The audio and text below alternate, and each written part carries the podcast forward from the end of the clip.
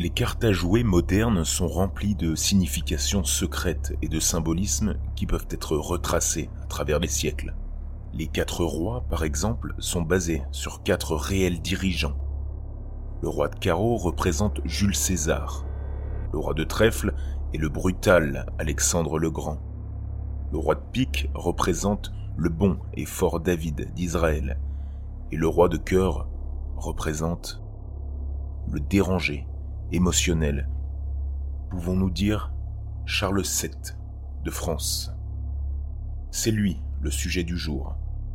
Il faut prendre en compte que Charles était le seul des quatre qui était présent l'année où son portrait aurait été imprimé sur une carte à jouer, ce qui rationalise peut-être le pourquoi de ce qui s'est passé. Le visage de Charles fut mis sur le roi de cœur, d'abord par son souhait, mais il n'eut jamais la chance d'être en contact avec des cartes à jouer, jusqu'à des années après quand il tomba malade de fièvre et fut informé qu'il ne devait plus sortir pour le restant de sa vie. Ce fut à ce moment que Charles commença à apprendre les jeux de cartes pour passer le temps, et parmi ces jeux une ancienne version du blackjack, le 21. Charles resta au lit pour deux ans, toujours les cartes en main mais devenant de plus en plus faible. Alors que le temps passait, il y eut des rumeurs comme quoi Charles commença à développer une obsession, comme quoi le roi était la treizième carte, celle qui lui donnait malchance. Il disait qu'il commençait à voir le chiffre partout et qu'il était sur le point de découvrir le secret. Bien sûr, ses folies étaient reportées sur sa fièvre, et à la fin de la seconde année, il fut déclaré fou, et son fils Louis XII prit le trône.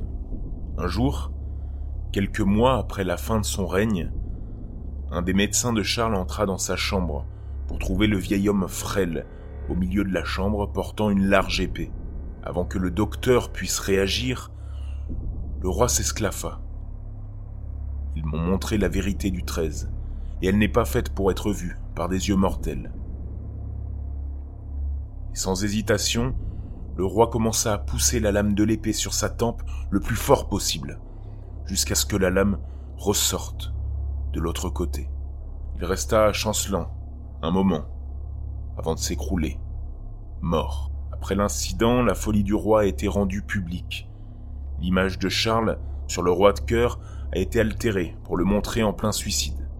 Bien que l'image ne détaille pas vraiment la scène, l'image de Charles plantant l'épée dans son crâne se trouve toujours dans les jeux de cartes modernes.